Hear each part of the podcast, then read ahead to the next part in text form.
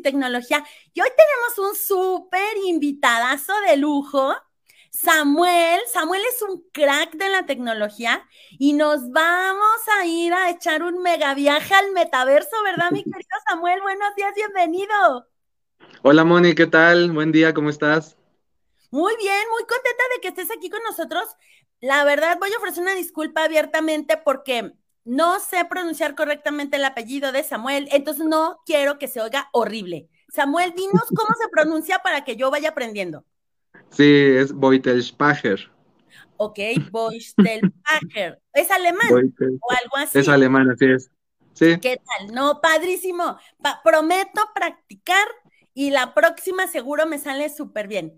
Pero como vale que tenemos a Super Samuel Tecnología, crack del metaverso con nosotros, yo creo que ya, ya. vamos de gane.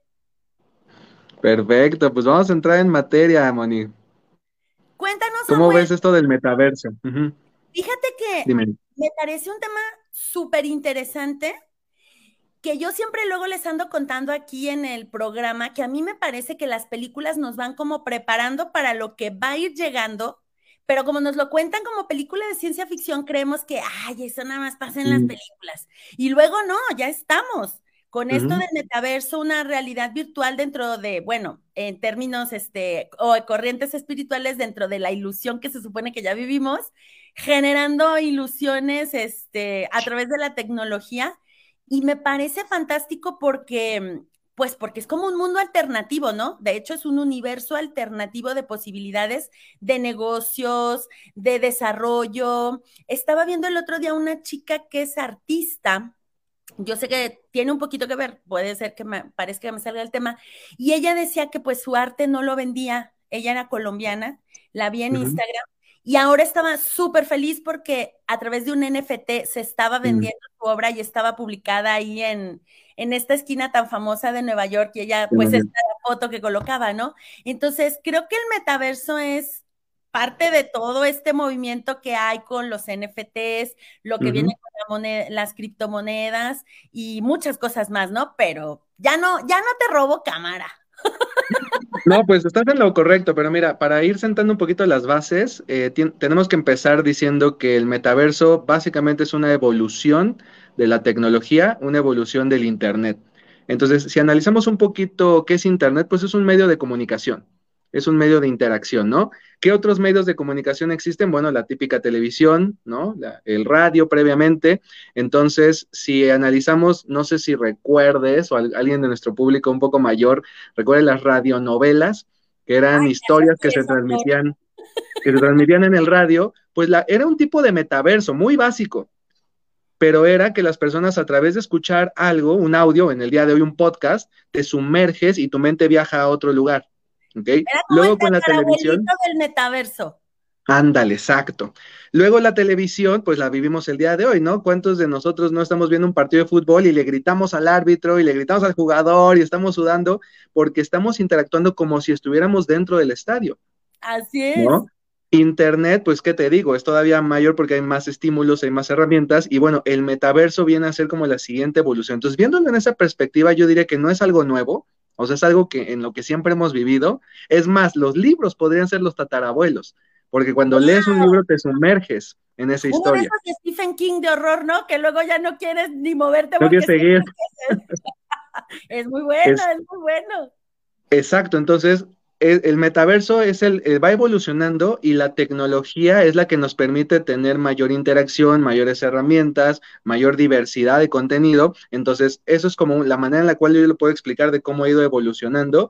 Y de hecho, si nos metemos en el tema de Internet, pues el metaverso cae dentro de la versión número 3 de Internet, todo este concepto de Web 3. ¿okay? donde, donde Web 1 era una página de Internet estática donde tú te conectabas y leías algo. Web 2 son redes sociales, es interacción, son comentarios, son likes. El contenido lo subimos nosotros mismos.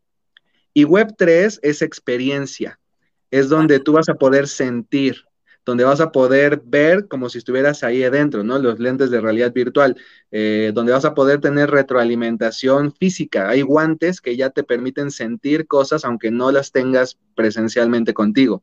Como el Wii, ¿no? Wii, Wii es también como un tío, yo digo, de metaverso. De hecho, yo admiro mucho a Nintendo porque siempre está en la, en la evolución y los que no sepan, busquen por ahí Virtual Boy. El Virtual Boy fue un, fue un dispositivo, fue un videojuego que salió, pero hace, yo creo que hace 30 años.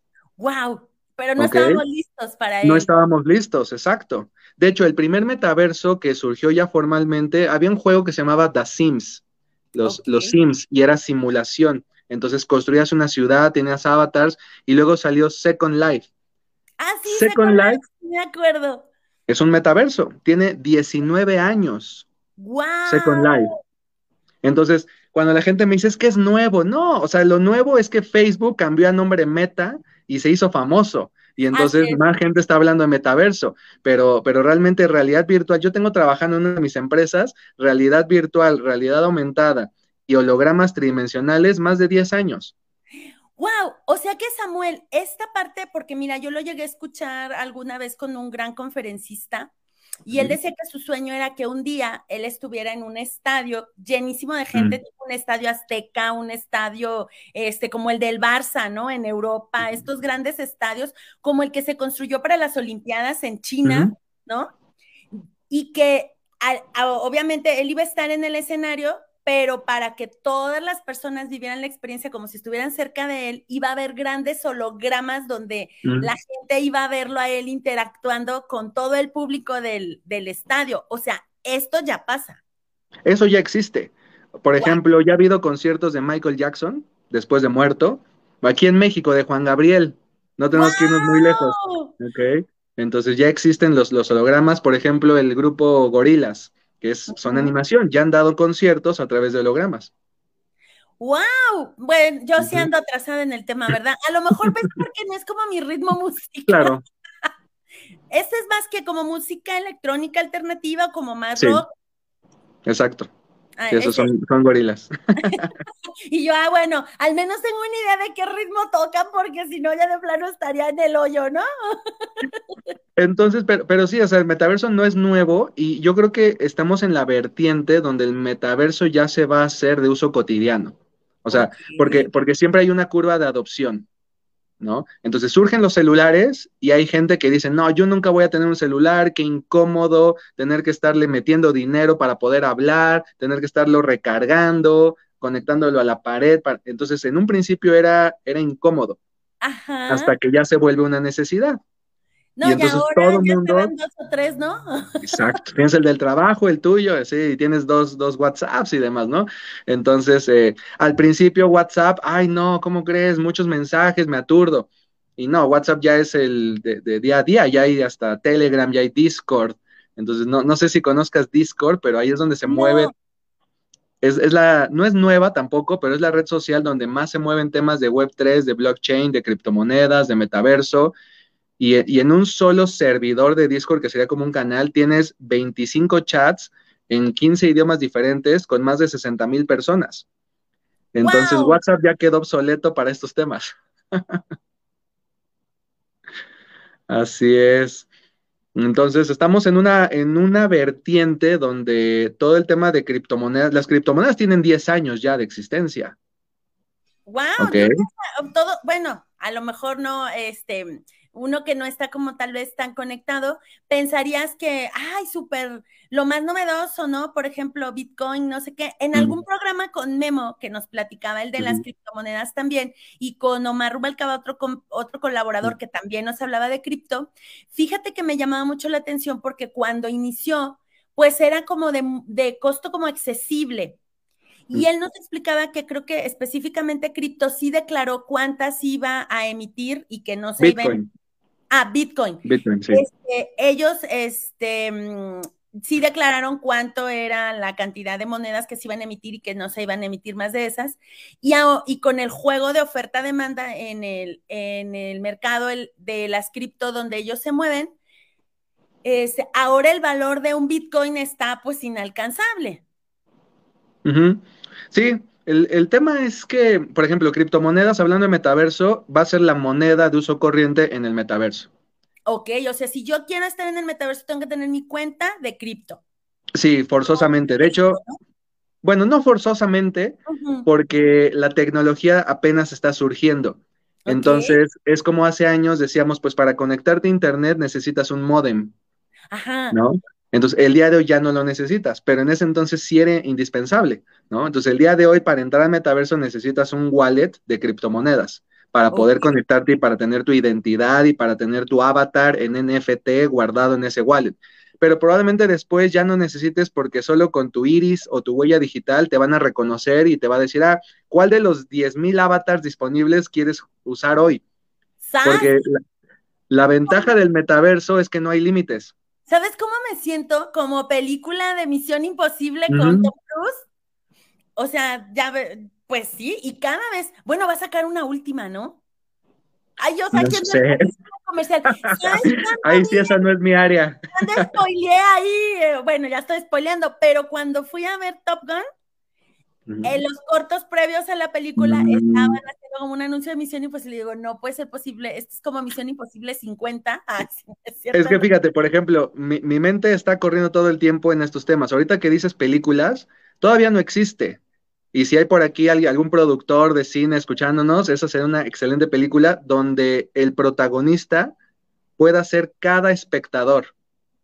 Tú dices, ¿cómo? Si el espectador ya tiene un avatar, entonces podemos hacer la película, pero cuando el espectador se conecte a ver la película a través del metaverso, carga su avatar y el avatar se vuelve el protagonista de la película. Es que eso sería fantástico, ¿no? Porque a lo mejor todos tenemos, dicen que de músico, poeta y loco todos tenemos un poco, a lo mejor también de querer ser artista y ahora el metaverso nos va a dar esa posibilidad. Claro, y después la ves, vuelves a ver la película, pero ahora eliges ser el villano o eliges ser el amante, o eliges ser el que quieras. O, simplemente no eliges, pero puedes ver la película desde la perspectiva de ese personaje. Sí, como estas tomas que se hacen, ¿no? Donde, donde, pareciera que tú eres los ojos de la persona, ah, realmente el metaverso te va a dar la posibilidad de que lo vivas de esa manera. Correcto. E incluso si se hace un lanzamiento, una premier y tienes 100 mil personas como si estuvieran en un estadio pero ahora están desde sus casas viendo la película. Como es en blockchain, todo el metaverso, la, base, la, base de datos que, fundamenta el metaverso es blockchain, puedes hacer una votación y que las 100.000 personas decidan el curso de la película. ¡Wow! Y tú hasta puedes decir cómo quieres que termine o ¿Cómo quieres que termine? elegir su propio final. Exacto, podría ser votación o cada quien elegirlo. Entonces la ves varias veces qué pasaría si ahora él hubiera hecho esto en lugar de lo que hizo y la vuelves a ver. Entonces se hacen posibilidades infinitas. Oye, Samuel, ¿y tú qué andas en eso de la tecnología y eres un crack?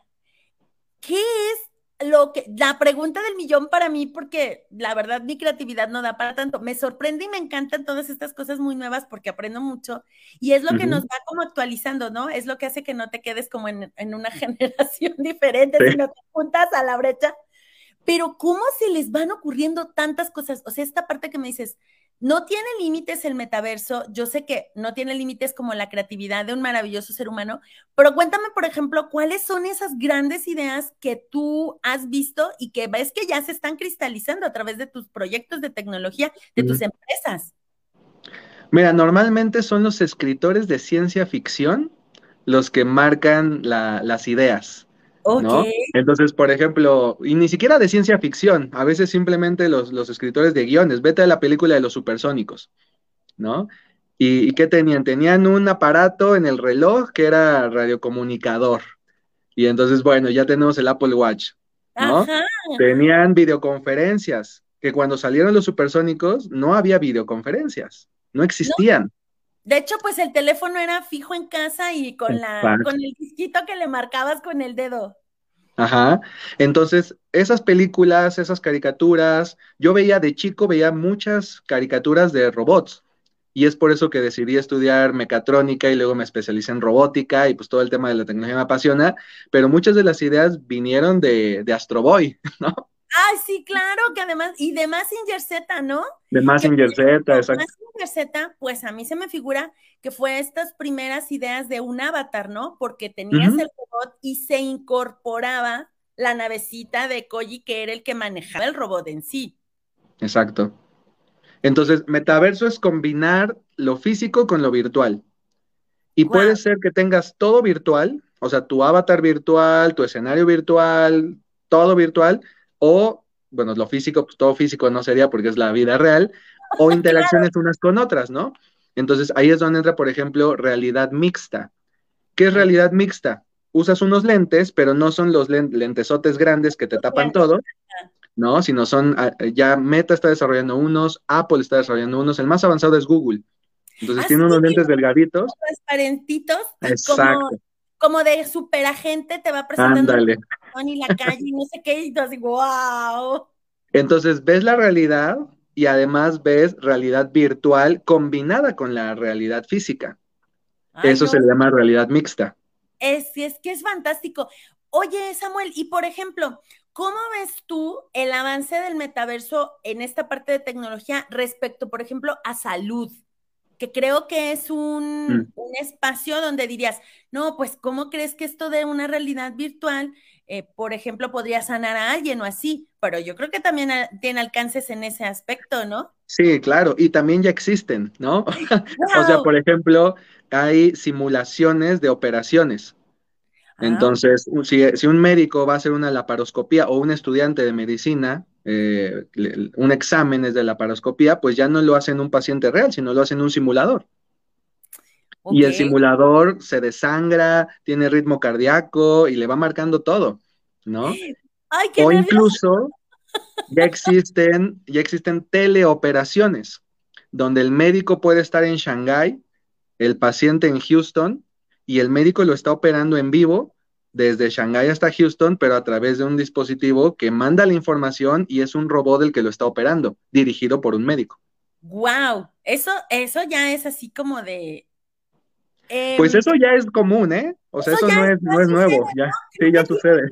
Como más de 15 años que ya empezaron las telecirugías, pero creo que a lo mejor todavía a algunas personas les sigue pareciendo como irreal, ¿no? Claro. Sí, es normal, o sea, el, tema, ahí viene la brecha tecnológica, ¿no? Donde también ahí la, un compromiso que un servidor tiene es con la educación con dar a conocer estos temas, porque cualquier persona puede entrar en el mundo del metaverso. No se necesitan conocimientos, no se necesita ni siquiera capital, sino simplemente ganas y sobre todo creatividad. O sea, esta, esta manera de pensar diferente y decir, a ver, por ejemplo, ahorita que mencionas medicina, ¿no? Probablemente en el metaverso habrá psicólogos, pero son de inteligencia artificial. Entonces ya no hay una persona detrás.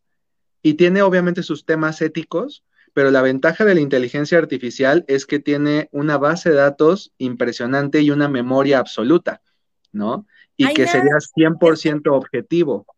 No entra en los paradigmas de una persona.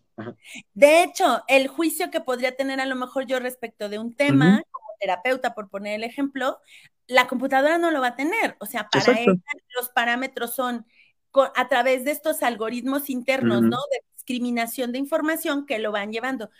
Y por ejemplo, Samuel, ¿tú qué piensas de esta película que en su momento fue pues un hit, esta de Yo Robot, donde decía que la inteligencia artificial un día se iba a convertir contra la humanidad? ¿Tú crees que eso podría pasar con el metaverso? Mira, el tema con, la tecnología es que el ser humano siempre está en control. O sea, yo no creo que llegue ese momento, es, es como igual en Matrix, ¿no? Donde las, las máquinas ya se apoderan de, de, las personas. Entonces, esos sí son libros de ciencia ficción que se van como al extremo, donde ya le das el control absoluto de la, de la tecnología a, a, una máquina de inteligencia artificial. Entonces, yo creo que el ser humano siempre va a tener el, el control, pero sí hay que tener mucho cuidado con los intereses de quién está creando la tecnología. ¿No? Entonces, ahí es donde también una ventaja del metaverso es que puede ser descentralizado. ¿Qué significa descentralizado? Que es como Wikipedia. Wikipedia, todos contribuimos con el contenido. Y si el contenido está mal, alguien puede mandar una revisión, editarlo y alguien más lo valida y se aprueba el, el cambio. Entonces, en metaverso tenemos empresas que manejan sus propios metaversos y tenemos metaversos descentralizados, donde realmente es la comunidad quien lo va construyendo. Entonces ahí tenemos que también ir mediando quién está en control de la tecnología. Claro, y por ejemplo, Samuel, en esta parte, porque yo percibo, a lo mejor puedo estar mal, ¿no? En la parte de la legalidad, para las situaciones que se van a ir presentando a través del metaverso, ahí cómo andamos. No, ese es un tema, pues es que, o sea, metaverso viene de meta, que es arriba de o más allá de, del universo de universo, ¿no? Entonces se van a estar nuevas, nuevas leyes, porque ¿qué pasa si matas a alguien, pero mataste el avatar? Claro. Probablemente no, no pasaría nada, ¿no? En, el mundo físico, ajá, en teoría, pero sí, sí pues, debe conllevar una consecuencia, ¿no? Entonces, sí son temas que hay que ver, porque nuevamente tenemos la interacción de lo virtual con lo físico, pero además lo que es puramente virtual. Okay. Entonces, ahorita hay una gran laguna, pero al mismo tiempo hay una gran oportunidad para temas legales de ese estilo. El ejemplo más clásico el día de hoy son con las criptomonedas, ¿no? ¿Una criptomoneda es legal o no es legal? O simplemente es alegal, es decir, que no hay una ley que lo, regule. Entonces, Yo creo que más bien está por ahí. Depende de la perspectiva, ¿no? Porque la, ley, aunque no hables, por ejemplo, la ley del impuesto sobre la renta, hablamos muy precisamente, ¿no? Aunque no dice que debes pagar impuestos sobre criptomonedas, sí dice que debes pagar impuestos sobre tus ingresos. Y si tus ingresos son en criptomonedas, pues debes pagar impuestos. Claro, está grabado. Obviamente hay un hueco porque Hacienda no tiene noción de todo lo que pasa en el metaverso, ¿no? Pero pues ahí hay un área, pues, no les quiero dar ideas. No, perdón, perdón. No les quiero dar ideas, pero imagínate que hubiera el SAT en el metaverso, ¿no? No, bueno. Borremos esa información. Edítalo, lo cortas. Editemos el video, no te creas. Pero creo que, ¿sabes qué se me ocurre que podría ser funcional? Esta parte de los grandes valores universales, creo que esos sí deben regir el metaverso, ¿no? Porque finalmente, pues son eso, los valores universales. ¿Qué es esta parte, por ejemplo, de la libertad? Ok, bueno, tú eres libre de, mientras, y tu libertad termina donde empieza la de alguien más. Entonces, a lo mejor en el metaverso tú quieres ser un asesino en serie, carnicero, acá, ya que el destripador y lo que quieras, pero pues tu libertad de andar matando y destripando gente termina en la libertad que tiene otro de vivir, por ejemplo, ¿no? Aunque seas un avatar. Claro. Sí, es un tema que hay que cuidar porque en los videojuegos no existe, ¿no? Ah, sí, no, bueno. Ahí puedes matar a todo mundo y no pasa al contrario, te premian por matar y luego por eso tenemos las noticias de asesinatos en escuelas en Estados Unidos. Entonces yo creo que sí se debe de, de, mediar de alguna manera, pero a final de cuentas el tema también es la libertad. Entonces hay, que, hay que buscar bien cómo hacerlo. De hecho, una de las propuestas que tengo ahí en el tintero es justamente algún tipo de asociación o fundación en el metaverso para estos temas, ¿no? Para temas de principios, para temas de valores, para temas incluso espirituales, porque muchas veces la tecnología tiende a alejarnos de lo espiritual cuando no necesariamente debe ser así. Es que así como el metaverso te puede dar esta experiencia de, este, no sé, un, crear una, eh, me acuerdo mucho este que fue muy famoso el jueguito este del farm, donde la gente creaba sus este, huertos y creaba sus comunidades orgánicas, autosustentables, y, que me decían, no, es que se me mueren las gallinas y no las alimentan, qué cosa. Pues creo que también esta parte de espacios a lo mejor para la meditación, para la introspección, para, para compartir temas de crecimiento personal desde un enfoque, pues en un espacio en el que te sientas seguro que a lo mejor no te sientes exhibido, ¿no? Claro. Creo que muchas de las ocasiones, eh, la parte de hacerme responsable, mostrarme y decir lo que yo pienso, me puede generar un, conflicto cuando tal vez sea introvertido, tenga algún problema de personalidad o algo así. Entonces, puede ser que también ahí el metaverso se vuelva una opción para, para este tipo de personas que, que ser sociables les genera conflicto. Y luego creo que ahí se vuelve como espada de doble filo, ¿no, Samuel? Porque ¿qué pasa con aquella persona que prefiere estar la mayor parte de su vida en el metaverso en lugar de vivir acá? Sí, pues es que es lo que te decía, ¿no? Entran los temas eh, éticos, ¿no? Y ya también un poco filosóficos, porque ¿qué pasa si alguien en la vida real es apático, no convive, pero en el metaverso encuentra la manera de crear amigos, encuentra la manera de socializar? ¿Está mal o al contrario, le ayudó? Claro. El asunto sería que se quedara con los amigos virtuales. ¿Por qué? Yo me cuestiono todo, ¿eh? O sea, la, pregunta sería, ¿qué, pasa? Ese, ese es lo, rico del programa y del tema, por eso te estoy haciendo las grandes preguntas y me encantó que te quedaste. Porque, a ver, por ejemplo, me pongo a pensar, esta situación de seguridad que tenemos con los menores, donde sabemos que hay pederastas o personas maliciosas que en espacios virtuales se hacen pasar por un niño o una niña y en realidad son adultos buscando este, hacer daño, hacer daño a los niños y en la inocencia tal vez y con la facilidad y habilidad que tienen los chicos ahora justamente para toda la tecnología, ¿cómo, cómo podríamos imaginar garantizar esa seguridad? Yo creo que esas, esas son las preguntas clave donde cada persona puede proponer soluciones. Yo creo que si algo, algo me gustaría que se llevaran los que nos están viendo y escuchando, es que el metaverso y todo lo que se viene, cada uno de nosotros lo estamos formando. Es decir, que tomemos un, un rol activo y que no dejemos que las compañías, que los millonarios sean los que decidan. O sea, cualquiera de nosotros puede crear una idea y empezar a formarla, hacerse de una comunidad, subir desde un grupo de WhatsApp y luego cambiarlo a Discord y, puede crear algo nuevo. Entonces, si a alguien se le ocurre cómo regular esto, cómo brindar valor, cómo aportar algo que sea valioso, eso creo que es lo, más interesante de, de, esta charla. Yo creo que para la siguiente nos vas a hablar de Discord, porque yo de ese sí no sé nada. Cuéntame ese de dónde surgió, a quién se le ocurrió y es así como para el underground alternativo de los grandes hackers. Empezó en el mundo del gaming. Entonces, más bien es, un, es una plataforma para gaming donde puedes hacer streaming del juego y donde puedes también tener chats de voz, donde son, son muchas cosas, pero sí, si quieres, yo creo que organizamos otro para hablar en específico de, ese tema, porque hay, hay mucho de, de qué hablar. Ya lo creo. Samuel, ya hicimos, bueno, te digo estas grandes preguntas que creo que tienen que ver con construir una sociedad más consciente del otro ser, ¿no?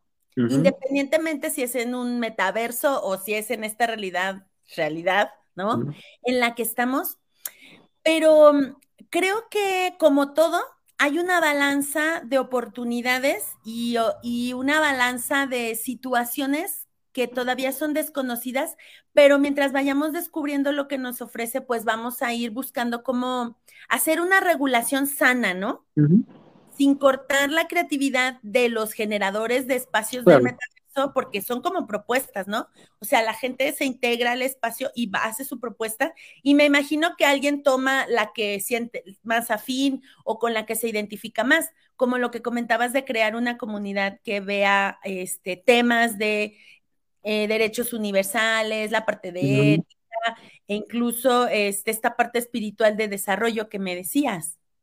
Sí, es que ahorita todo es muy abierto. De hecho, hay muchos metaversos. O sea, la, la, gente cree que hay un metaverso que es el metaverso y no. Exacto. Actualmente se está creando el metaverso de Facebook, que es, digamos, como pues el más, conocido, el más popular, pero que de hecho todavía no existe.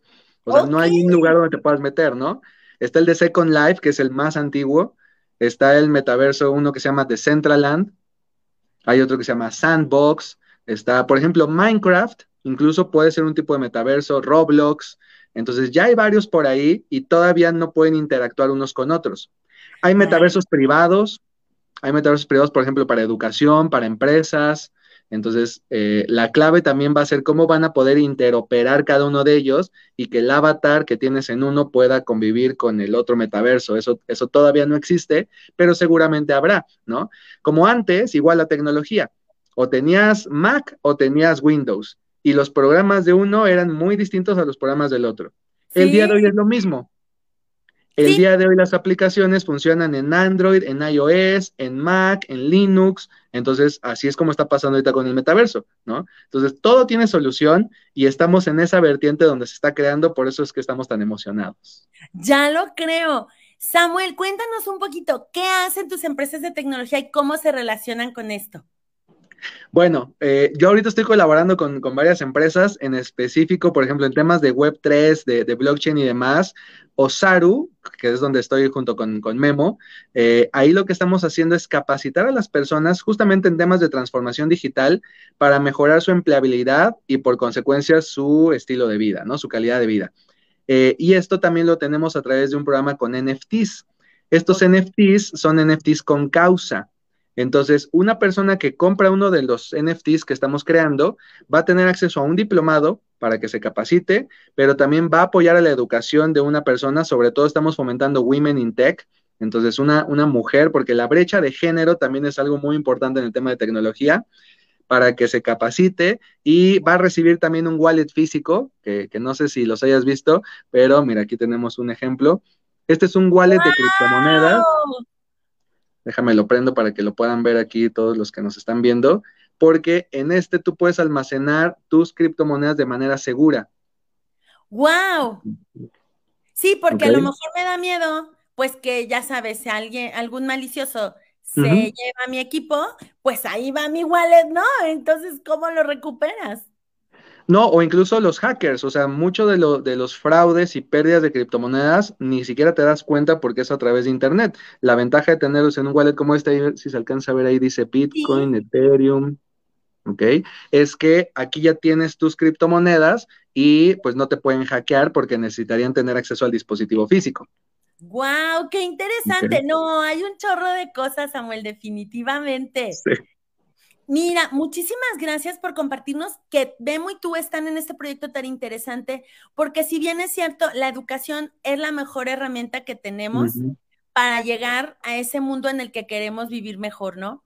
Y ojo, estamos hablando de la educación en general, no tiene que ser ir a la escuela, sino educarnos en ese tema en el que queremos ser mejores. Y qué mejor encontrar personas maravillosas que ya están preparadas y que se siguen preparando, con quienes podemos coincidir y recibir ese entrenamiento, porque me imagino que no es como de, ah, si no eres ingeniero en tal cosa, no puedes recibir el entrenamiento, sino más bien, si tú quieres, tienes interés y te gustaría aprender, haces, me imagino que una aplicación al proyecto o al programa y pues ahí es donde se decide si, si eres el candidato o la candidata, ¿no? Sí, exacto. De hecho, bueno, ahorita no, no es para hacer el comercial, pero en, mis redes pueden ver después. Tenemos, o sea, hay, hay de, de, todo, o sea, personas que simplemente quieren invertir, personas que quieren aprender, personas que quieren ayudar, o sea, realmente yo les diría, síganme en mis redes porque van a encontrar contenido muy valioso y vemos de qué manera podemos colaborar, ¿no? Si hay personas que están interesadas en desarrollar o crear empresas, también es, es muy valioso. Lo que estamos buscando es hacer comunidad. Es, es, unirnos, es compartir, es dar a conocer lo que uno sabe, compartirlo con lo que alguien más sabe, unirnos para poder crear un impacto mayor. Maravilloso. Samuel, recuérdanos tus redes sociales, aunque ya la pusimos por aquí y la vamos a dejar obviamente en la cortinilla de nuestras redes sociales, Moni Ortega al aire, Facebook, Instagram, en YouTube va a estar grabado obviamente este live que estamos viendo ahorita en vivo. Y en LinkedIn también estamos para toda esa red de profesionales que seguramente están escuchando que hay una oportunidad de apoyar un proyecto tan interesante de gente que se eduque o que quiere educarse, de gente que se quiere sumar a esta parte de la equidad de género a través de la tecnología, que el día que lo platicamos con Memo, bueno, yo reprobé la encuesta, le digo porque a lo mejor soy de esa generación en la que la discriminación era muy notable, pero me dio mucho gusto saber que los números en global se han ido moviendo y que existen personas maravillosas como tú y como Memo que están haciendo programas para que las chicas que ahora están en este camino de querer aprender de tecnología, están generando sus propias empresas tecnológicas, están haciendo desarrollos maravillosos, chicas que también están generando unicornios, ¿no? Entonces, pues que, y yo creo que va a haber unas grandes hackers también por ahí, que son chicas en el ambiente. Entonces, Samuel, repítenos por favor tus redes sociales por si alguien está como tomando nota para seguirte inmediatamente. Sí, me pueden encontrar en todas las redes sociales como Samuel NFTs. Ok. Sí, más sencillo. Samuel NFTs. Así me encuentran en Instagram, en YouTube, en LinkedIn, en Facebook, en TikTok, en todos lados me encuentran con esa, con esa pues palabra. Samuel NFTs. Súper fácil. Samuel, muchísimas gracias. Gracias por darte un tiempo y un espacio para estar hoy con nosotros en este nieto del metaverso, que son las conferencias a distancia. Muchas gracias por regalarnos de tu conocimiento. Gracias por ser parte de los colaboradores especiales de Moni Ortega al aire, por aceptar la invitación. Y gracias por estar hoy aquí con nosotros compartiendo conocimiento de conciencia para que todos todos de alguna u otra manera pongamos, yo voy a decir nuestro blog, porque ya estamos hablando de blockchains, ¿no? Pongamos nuestro bloquecito para un mundo mejor. Excelente. Gracias, muchas gracias Samuel. Recuerden seguirlo también en sus redes sociales si este tema te parece interesante. Este tema la verdad es que yo pensaría que es un corte de edad como un poco más joven que yo, pero hay muchas personas muy interesadas, de verdad, hay muchas personas aprendiendo, rompiendo esa brecha generacional, porque creo que nos tocó la fortuna de vivir en una época en que la tecnología nos ha ido uniendo y más bien eres tú el que decide quedarse en el tren este, tradicional o subirse al tren bala que se mueve ya casi que eh, escuché, es verdad, hay un tren que no, que no que ya levita, no toca los rieles, sí. Exactamente, uno decide cuál quiere viajar. Entonces, pues, es, es, decisión personal. Gracias por estar hoy con nosotros y recuerden que tenemos una cita el día de mañana a las 11 a.m. Samuel, muchísimas gracias. Hasta Con todo gusto, Moni. Hasta luego. Bye, bye.